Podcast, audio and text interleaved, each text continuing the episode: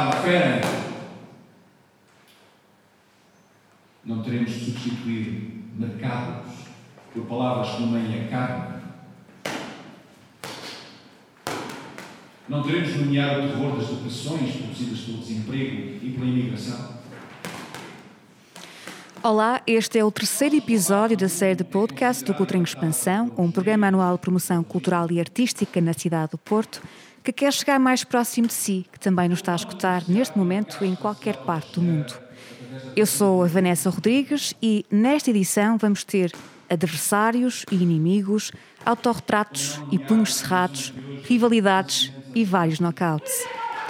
O pretexto para a luta que se segue é o espetáculo programado pelo Teatro do Frio, segunda-feira, atenção à direita, da coreógrafa e performer Cláudia Dias, com a participação do autor e encenador Caras e do treinador federado em Muay Thai e Kickboxing Jaime Neves. Se tentarmos definir de uma forma simplista o espetáculo Segunda-feira, Atenção à Direita, programado para o ringue da Associação de Moradores da Pasteleira Torres Vermelhas, diremos que recria em palco um combate de boxe com 12 rounds. Mas é muito mais do que isso e já lá vamos. Para este combate temos então a coreógrafa e performer Cláudia Dias, Manuel Monteiro, que é ator, licenciado em audiovisual e voluntário pelo Grupo de Ação Social do Porto, no Centro Social Paroquial Nossa Senhora da Ajuda, na Pasteleira, Caras, ator, e Antero Afonso, professor, escritor e um dos coordenadores no projeto socioeducativo Arco Maior, que se destina a adolescentes e jovens excluídos ou que se excluíram dos sistemas formais de educação e formação.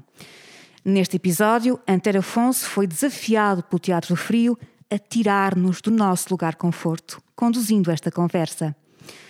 Antero, o Porto é ou não uma cidade amiga dos jovens? Olá, vivam a todos. Em princípio, o Porto é uma nação. Eh, ele é, como todas as nações e todas as cidades, ele é um lugar de conforto para muitos jovens e de desconforto para uns quantos mais. Eh, no trabalho que nós desenvolvemos, tentamos que esse conforto chegue aos que estão mais em desaconchego. Eh, essa pergunta faz-me abrir esta possibilidade aos nossos convidados que é de acordo com este projeto em que estão inseridos, ou nos projetos em que estão inseridos, um, ehm, e com, uh, tendo por base o tema que nos traz aqui, eu gostaria que vocês se apresentassem em duas ou três frases, utilizando duas ou três palavras que considerem significativas nessa apresentação. Olá, boa tarde a todos eu penso que duas palavras-chave que podem definir aquilo que eu sou e aquilo que faço, ou a forma como pretendo fazer aquilo que faço, tem a ver com poética e política. E, e, portanto, penso que são estas as duas palavras fundamentais no, no exercício de, do meu trabalho. Olá a todos, sou o Caras. Estou aqui com alguma dificuldade em conseguir sintetizar e encontrar duas ou três palavras sobre o meu trabalho. Eu sou ator no espetáculo Segunda-feira e tentando focar-me especialmente nesse trabalho que eu faço com, com, com a Cláudia e com o Jaime, eu sou uma voz que luta. Olá a todos. Uh, também estou com alguma dificuldade, mas estou com alguma dificuldade, mas uh, se tivesse que, que me resumir em, em, duas palavras, uma delas uh, seria alegria, porque gosto de ser bem disposto e gosto de passar às outras pessoas alegria e boa disposição. E a segunda palavra, talvez, seria humildade, porque acho que é, que é importante sermos humildes. Acho que não há vergonha nenhuma de assumirmos que somos humildes, não perdemos humildade por, por assumirmos isso, porque é uma coisa que transparece. E também sou muito transparente. Disse três, desculpem. Passemos então agora à questão do conceito de inimigo. Eu creio que hum, os maiores inimigos muitas vezes estão são construções mentais. E hum, os jovens que habitam zonas desprotegidas são muitas vezes vítimas destas construções. Hum, eu gostava que vocês comentassem esta pequena história, hum, nomeadamente, se sentem que esta questão está, pode estar ou já esteve presente no vosso modo de agir, se já com ela criaram verdadeiros inimigos e se ela pode ter implicações no trabalho que vocês desenvolvem. A história é assim. Um camponês perdeu o seu machado. Procurou por toda a parte e não o encontrou. Quando voltou para casa, ao passar por um vizinho, o vizinho desviou o olhar e logo o camponês suspeitou dele. Todo o seu comportamento, desde a forma de falar, à forma de andar, ao modo como vestia, eram de pessoa que roubava machados.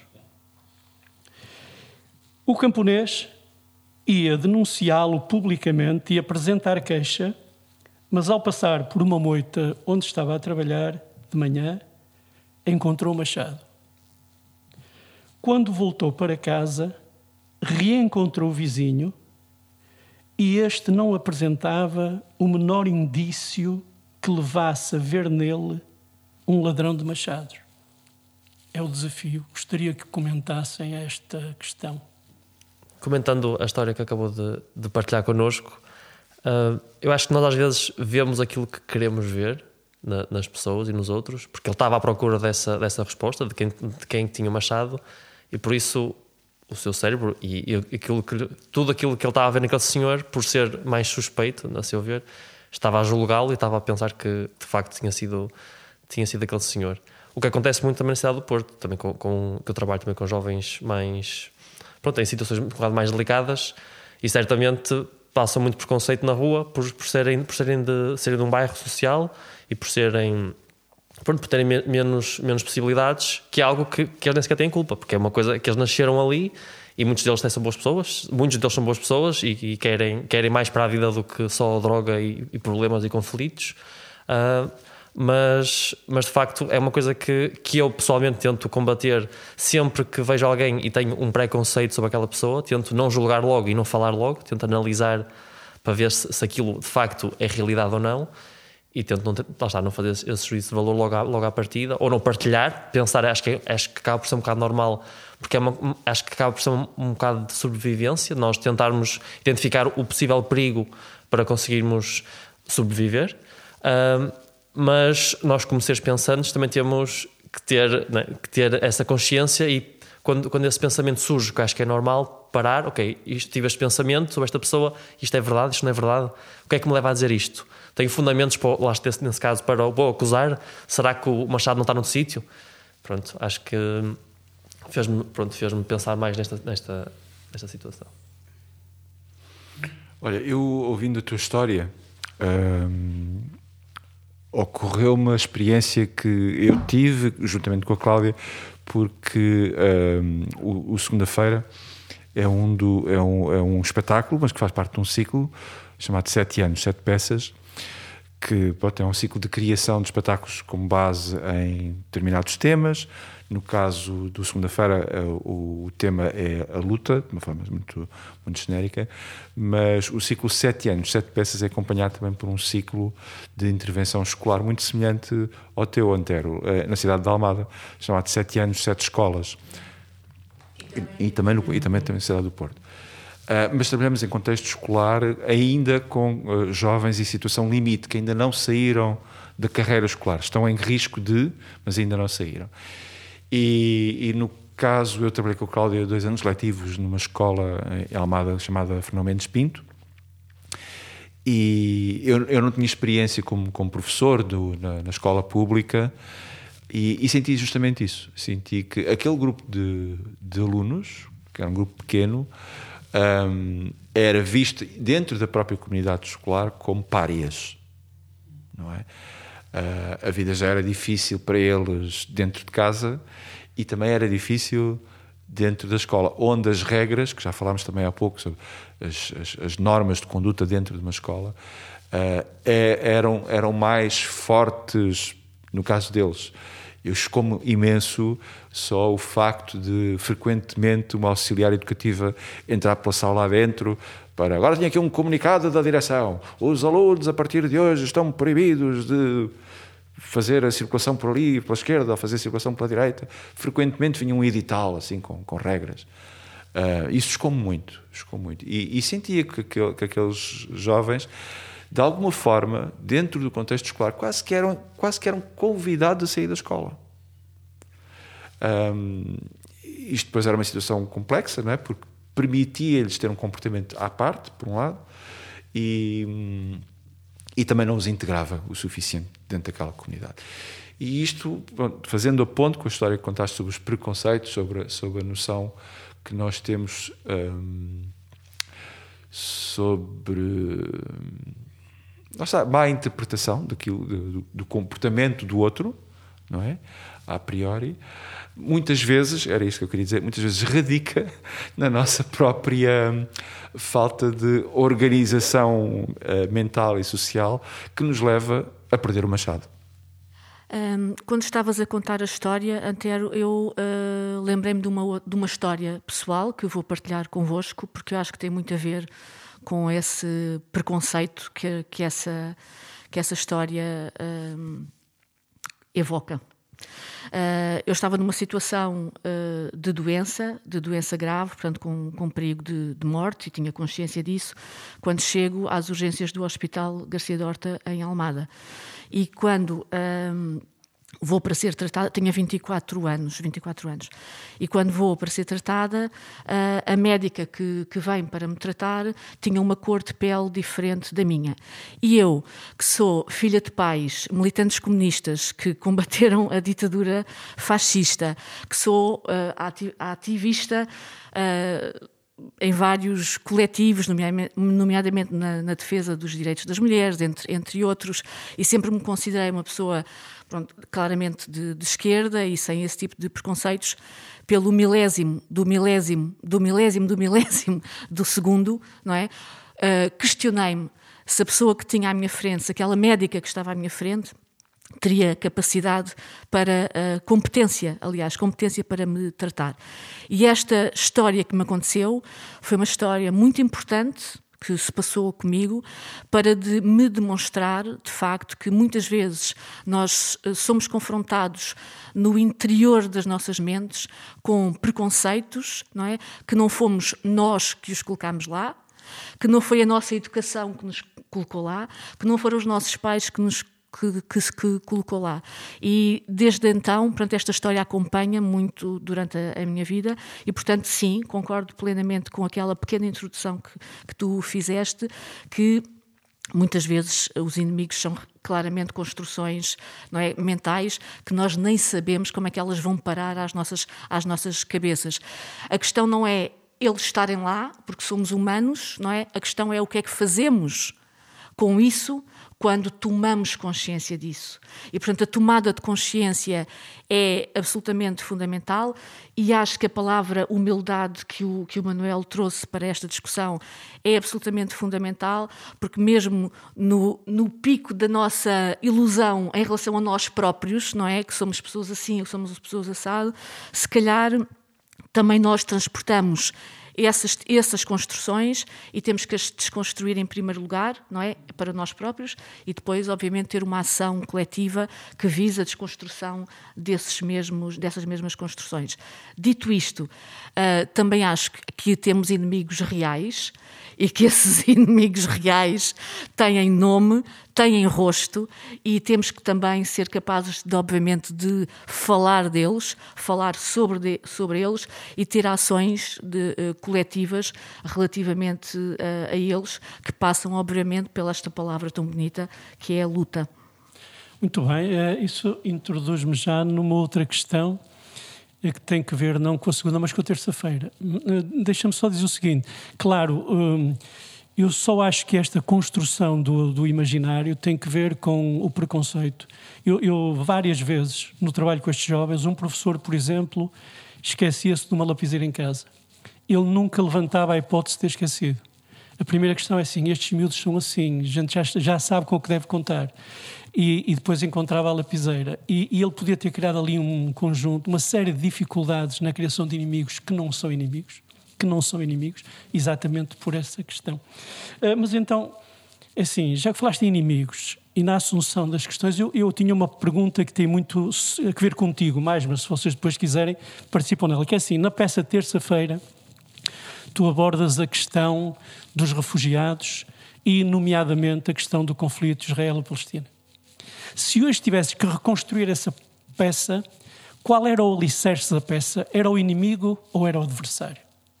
Eu acho que são ambos, eu acho que não se, não se, não se elege, porque uh, eu acho que nós vivemos um tempo histórico complexo, um tempo histórico uh, difícil, que se calhar estamos naquele momento histórico de, em vez de estarmos num passo para a frente, estamos nos dois passos para trás.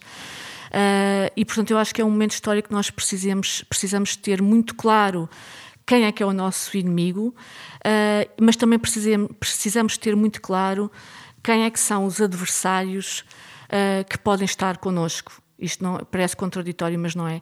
E, portanto, esta ideia de que só somos capazes de combater este inimigo um, não é fazê-lo de forma isolada, mas é fazer de uma forma conjugando uma sinergia de, de forças uh, e nessas forças estão muitas vezes os nossos adversários.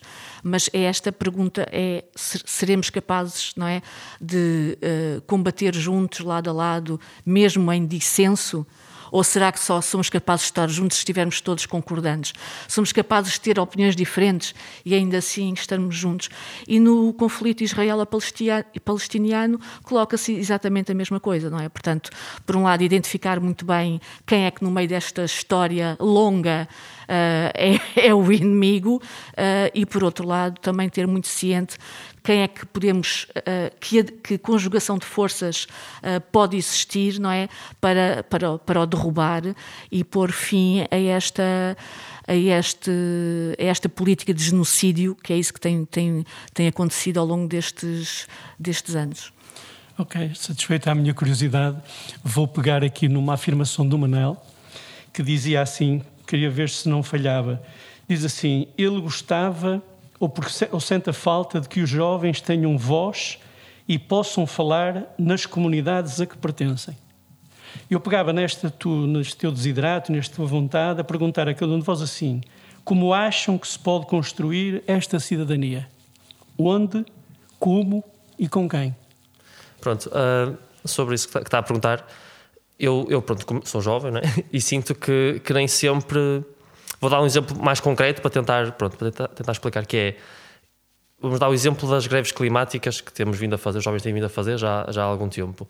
Eu sinto que, que quando os jovens tentam ter uma voz, são um bocado postos de parte, tipo, ah, eles são muito jovens, não sabem o que estão a dizer. Uh, e sinto que, que se. Porque os tempos mudam, os tempos estão sempre a mudar, e acho que era uma mais-valia quer para, para os órgãos de, de poder, quer para, para, todos os órgãos, se tivessem um, opiniões, nem que fossem só opiniões de, de jovens, poderíamos chegar mais longe e de, de, melhor forma, porque o futuro é para os jovens e para as crianças que estão a nascer, para, para as pessoas que, que estão no poder, o futuro deles é muito, é muito escasso, é muito, muito pequeno. E eles estão a tomar decisões que vai me influenciar a mim e, e aos meus filhos e, e aos meus netos. Uh, e eu sinto, como jovem, que mesmo que eu vá para a rua em protesto ou em manifestação, eu sinto que, que é quase em vão. E sinto que os jovens à minha volta também, mesmo tendo esta vontade, não vão porque acham que não vale a pena.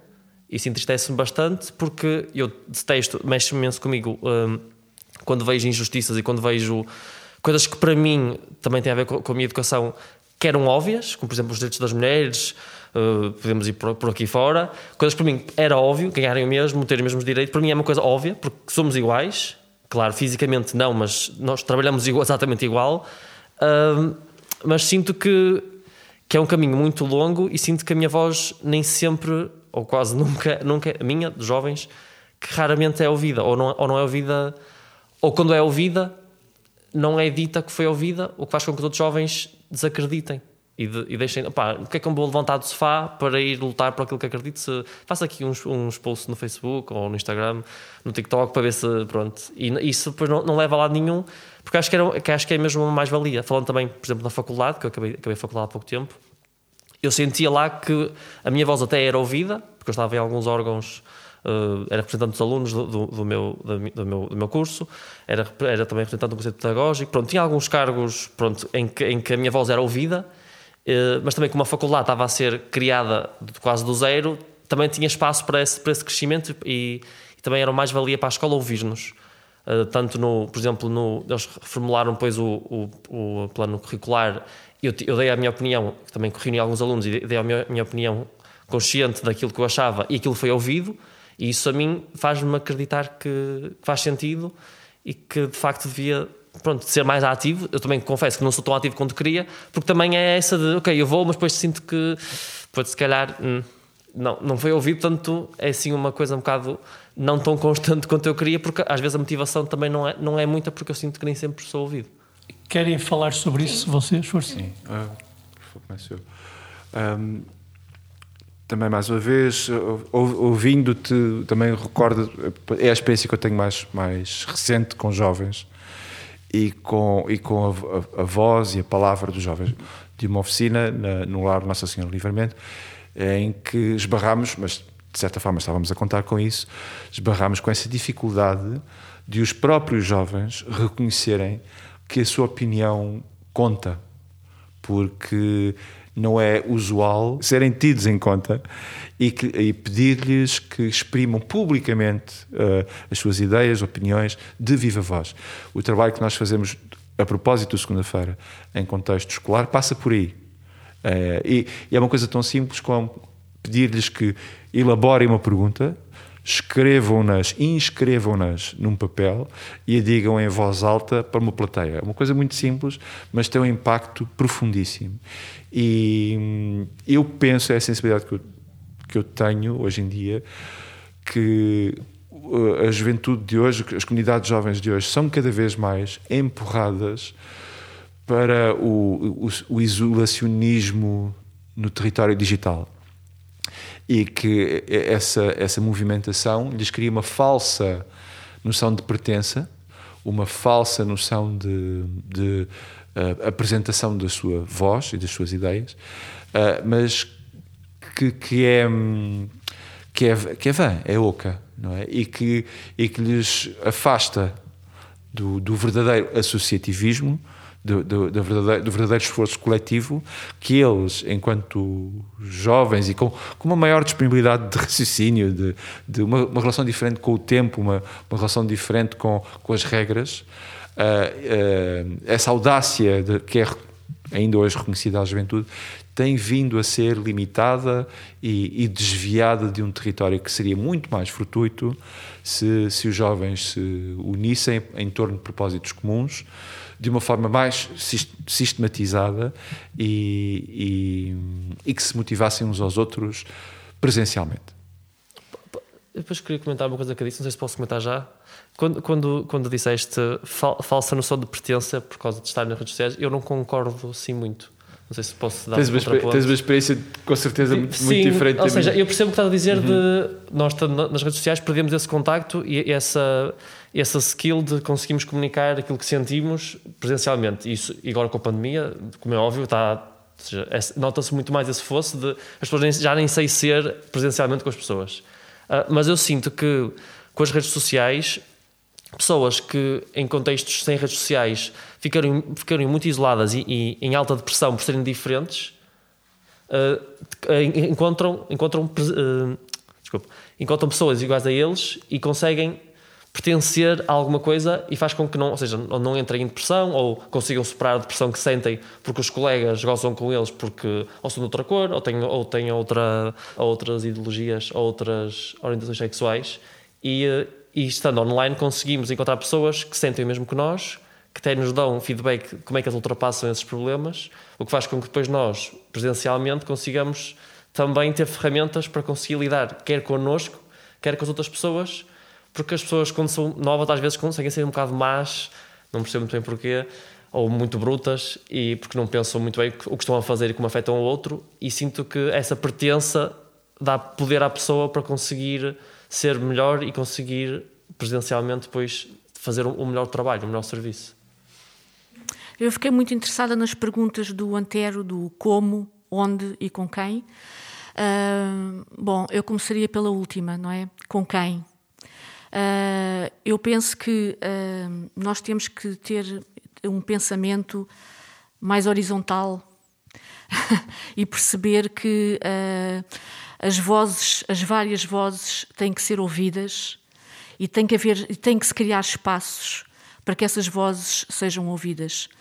Dito isto, e não é contraditório, pode, pode aparentar, mas não é, é evidente que uh, haverão sempre elites. Uh, e as elites têm uma capacidade de alavancar não é? e de levar atrás.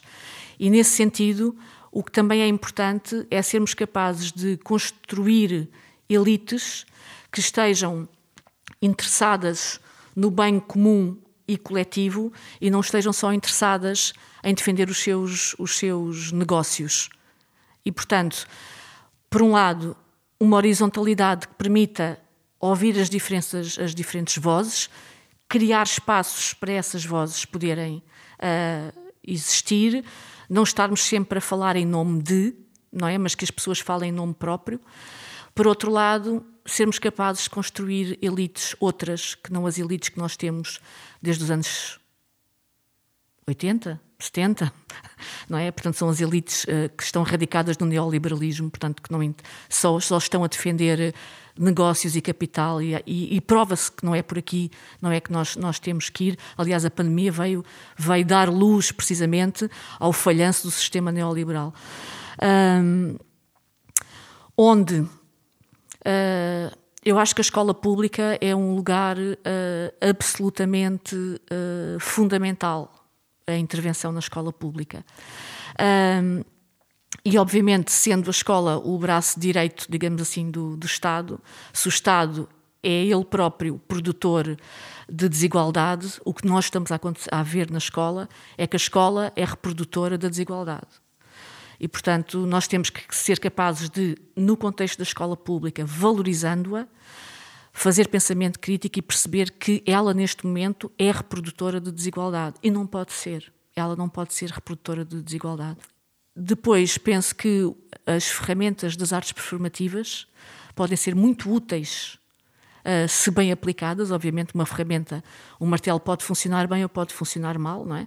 Um martelo para pregar um prego numa parede para pôr um quadro pode funcionar bem, mas se eu agarrar no martelo e der com o martelo na cabeça de alguém, estou a utilizar mal a ferramenta. Com as artes performativas também se passa o mesmo, porque há esta ilusão de que ah, os artistas e a arte resolvem. Não, depende. Depende da proposta do artista, depende do artista, depende do que é como o artista perspectiva o bem comum. Pronto, mas uh, eu penso que estas ferramentas bem utilizadas podem ser uh, ferramentas apropriadas por outros que não sejam artistas, não é? E, e dar e, e, ser uma ferramenta de abertura de zonas e de espaços, tanto ao nível da escola, mas também ao nível de outros uh, territórios, não é? Uh, de abertura de espaço para realmente uh, haver o espaço para dar, não é dar a voz, é para que as vozes emerjam e, e, e ganhem corpo e ganhem eco. Ok, para o Manel e para o Caras, eu diria assim: se tivessem que projetar o vosso futuro a partir de hoje, que número escolhiam de anos para, para que isso fizesse sentido? Ou, ou pensavam mais o imediato? Eu e a Cláudia muitas vezes não, não, não estamos de acordo. Uh, também é uma, é uma, é uma coisa. Isso é bom, isso é bom. Sim, sim, sim. sim. Mas nós estamos de acordo há 30 anos, o que sim, ainda é melhor. Já, é, nós já... Estão em dissensão. É, sim, sim. Uh, ah, um, e encontramos-nos nessa, nessa, muitas vezes nessa, nessa conflitualidade, não é? E hum, a Cláudia tem uma capacidade fantástica de, de, de, de pensar o futuro e eu sou de facto uma pessoa muito mais, mais que uh, olha, olha ao meu redor e, e, trabalho com coisas mais, mais imediatas. Sou muito imediatista e a Cláudia é muito uh, uh, prospectiva. Pois, acho que estou a dizer de uma forma correta. E sim, eu gostava, gostava que, que não apenas o meu futuro de todo, não é? mas o, o futuro da nossa sociedade portuguesa, em particular, uh, com pequenas uh, alterações, uh, pequenas mas, mas, impactantes e profundas, pudesse melhorar. Eu, às, às, vezes penso, o nosso projeto, segunda-feira, é feito de perguntas, não é? São uma, um conjunto de perguntas criado pela, pela Cláudia e pelo escritor e ensador espanhol Pablo Fidalgo Lareu. Algumas perguntas são, são, são, são singelas, mas, mas, profundas, tais como: uh, será que o, o afeto não devia ser uma palavra de ordem? Eu, sendo um pouco mais prosaico, eu às vezes penso: uh, por que é que não podemos acabar com os recibos verdes? De todo. E era uma alteração que eu gostava que acontecesse uhum. no próximo mês. ok. Muito bem. E tu, Manela, assim, num número que te viesse à cabeça para definir o teu futuro? Ou gostas de pensar mais no dia a dia? Por acaso é curiosa essa pergunta, porque pensando na minha vida, naquilo que tenho vivido até agora, tem sido em, períodos de três anos, também influenciado por, pelo ensino, ou seja, três anos que estive uh, no, no ballet teatro, neste caso, tive três anos no secundário, depois tive três anos na faculdade, Antes também tive numa escola, no, na prim, tive uh, sétimo, oitavo e nono também numa escola, e tive quinto e sexto noutra. Pronto, isto já não, se, já não se aplica, mas tem sido sempre três em três. Eu gosto muito do número três, também nasci dia três, tem, está aí a influência. Uh, e portanto eu costumo planear mais ou menos a três. porque dá margem para, ok, vamos avançar este ano, o segundo é para desfrutar e o terceiro já é só tipo, ok, vamos deixar ir, que já está, só aproveitar que já está a ir, já está, é, já, já está feito. É okay. só mesmo viver. Muito interessante. Uh, dizer apenas que a Cláudia leva vantagem, porque é a única que consegue perceber que a narrativa de que vivíamos acima das nossas possibilidades é falsa. Pensando a sete anos, hoje toda a gente tem claro que não éramos nós que vivíamos acima das possibilidades. Mas uh, eu também sou muito assim, mais sobre o imediato. Portanto, Cláudia afirma-se num dos textos dos trabalhos, cito, quando levamos um soco, pelo menos acontece qualquer coisa. E depois acrescenta-se, logo a seguir, e volto a citar, mas bom mesmo é saber quem, como e para quê e o que foi. A despropósito, ou talvez não, eu lembrei-me desta pequena história, surpreendente, mas profundamente simbólica, que li alguns e que gostava que vocês a comentassem uh, de maneira a que os vossos pontos de vista fechassem este nosso encontro. Abracadabra, diria eu. Então a história é assim: a filha de Nasreddin, que é um sujeito uh, mitológico, uh, chega à casa lavada em lágrimas. O marido tinha-lhe batido. Nasreddin esbofeteou-a violentamente a filha incrédula pergunta porquê. Volta para casa, diz-lhe o pai, pergunta ao teu marido quem é que ele pensa que é. Bateu na minha filha?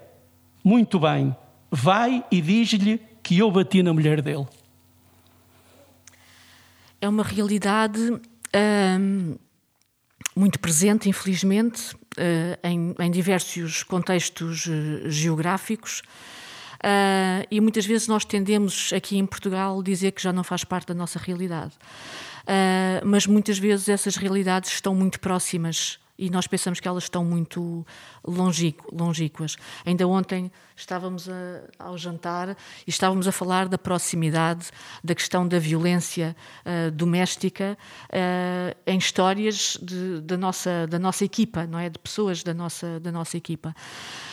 Um, eu penso que também, ao nível dos direitos das mulheres, uh, nós fizemos um grande caminho, nós mulheres fizemos um grande caminho uh, chegadas aqui, mas nós continuamos uh, com grandes problemas e, portanto, nós temos uma diferença salarial de dois dígitos entre homens e mulheres em Portugal. Eh, e, portanto, e isso, os direitos económicos, são aqueles direitos fundamentais para que depois os direitos sociais, os direitos culturais, os direitos políticos possam, possam existir.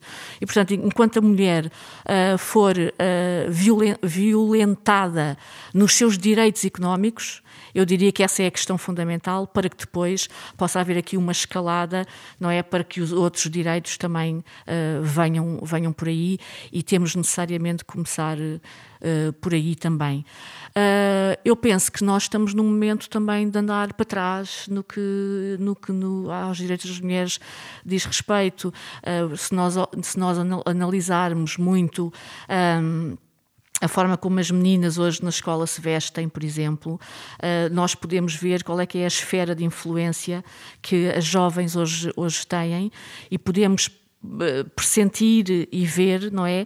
Que, por exemplo, no que diz respeito à objetificação e a erotização do corpo da mulher, estamos numa zona muito mais problemática em 2021 do que estávamos quando eu nasci. E, portanto, sobre esse, desse ponto de vista, não é? estamos numa, numa zona também muito escura, digamos assim, da história, não é? Só que isso depois é apresentado com glamour e com, uh, não é? O capitalismo apresenta isto em plataformas com muitas luzes e muitos neons e parece que isso até é uma escolha, não é?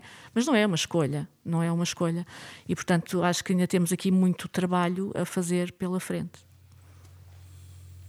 A propósito do conto, a primeira, a primeira sensação que eu tenho é, é, é, é, um conto que relata uma realidade que não é assim tão distante do, do nosso presente e na qual o, o, o, comportamento, o enquadramento mental ainda de muitas meninas é eu preciso dirigir-me a uma figura masculina, uma autoridade superior que é masculina. Não é? Portanto, fico com a sensação que o, que o conto ainda pertence a esse mundo e não a um, a um mundo que gostávamos, que eu gostaria, pelo menos, que, que fosse muito mais presente, eh, em, em, em, que essa menina, ou essa senhora, seja filha, seja mulher, pega nas suas coisinhas e sai de casa, porque não está lá bem. é o que se me ocorre a propósito do conto. Ok.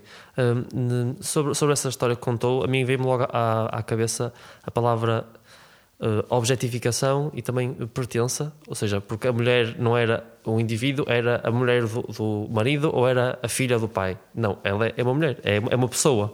Uh, e acho que o inimigo, também pegando na, na temática, o inimigo, de, de, neste caso dessa mulher e das mulheres, é todas aquela, toda aquela pessoa, homem ou mulher, ou, ou, ou intermédio, quiserem chamar o que forem, que cala e que não fala e que vê e que, e que consente, porque sempre que existe, ou quase sempre que existe um ato de violência, quer seja verbal, quer seja físico, as pessoas, nós vivemos em sociedade, portanto, as pessoas à volta veem, as pessoas percebem.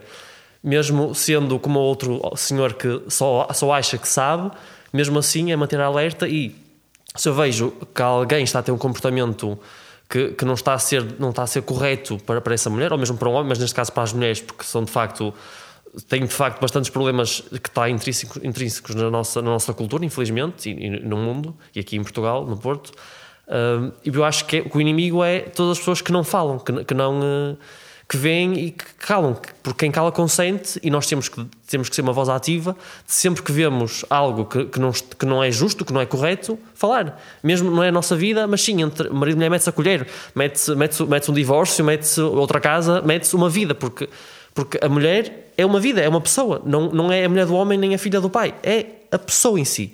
E temos que, temos que respeitar e, eh, e pronto, e lutar contra os inimigos, porque eu, apesar de estarmos a dois passos para trás, eu acredito que é para dar muitos mais para a frente com muita mais força. Eu também. Porque as pessoas têm, estão a ganhar mais consciência e isto estou muito esperançoso. Eu sou muito otimista num futuro longo. Sim. Eu queria só acrescentar uma coisa muito rapidamente que tem a ver com esta questão, não é? Quando se fala da questão dos direitos das mulheres, dissocia-se da questão do capitalismo.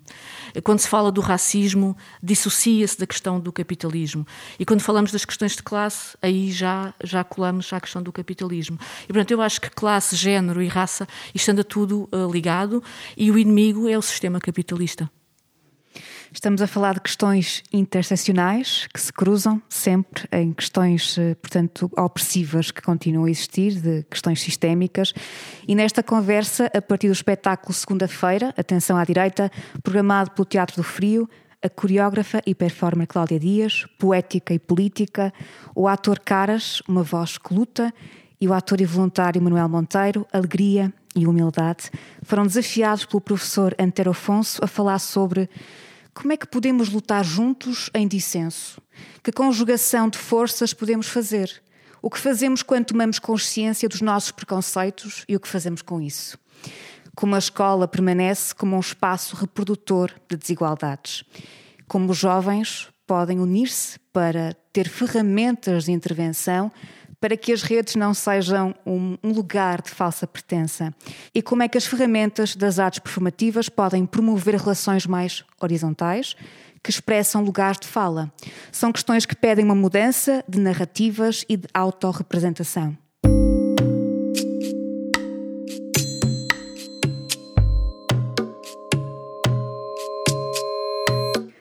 Este podcast é uma iniciativa do Cultura em Expansão, coordenado por mim, Vanessa Rodrigues, com composição e sonoplastia de Filipe Fernandes, produção de Bernardo Sarmento, apoios técnicos de Ângelo Monteiro e João Ricardo, numa parceria com a Rádio Metropolitana do Porto, e é uma ideia original da Confederação. Para saber a programação gratuita do Cultura em Expansão, pode consultar o website, as redes sociais, estar atento aos cartazes espalhados pela cidade, ir à caixa do correio e até, quem sabe, encontrar o jornal do Cultura em Expansão espalhado pela cidade, como no café ao lado de casa. Fique connosco até ao próximo episódio.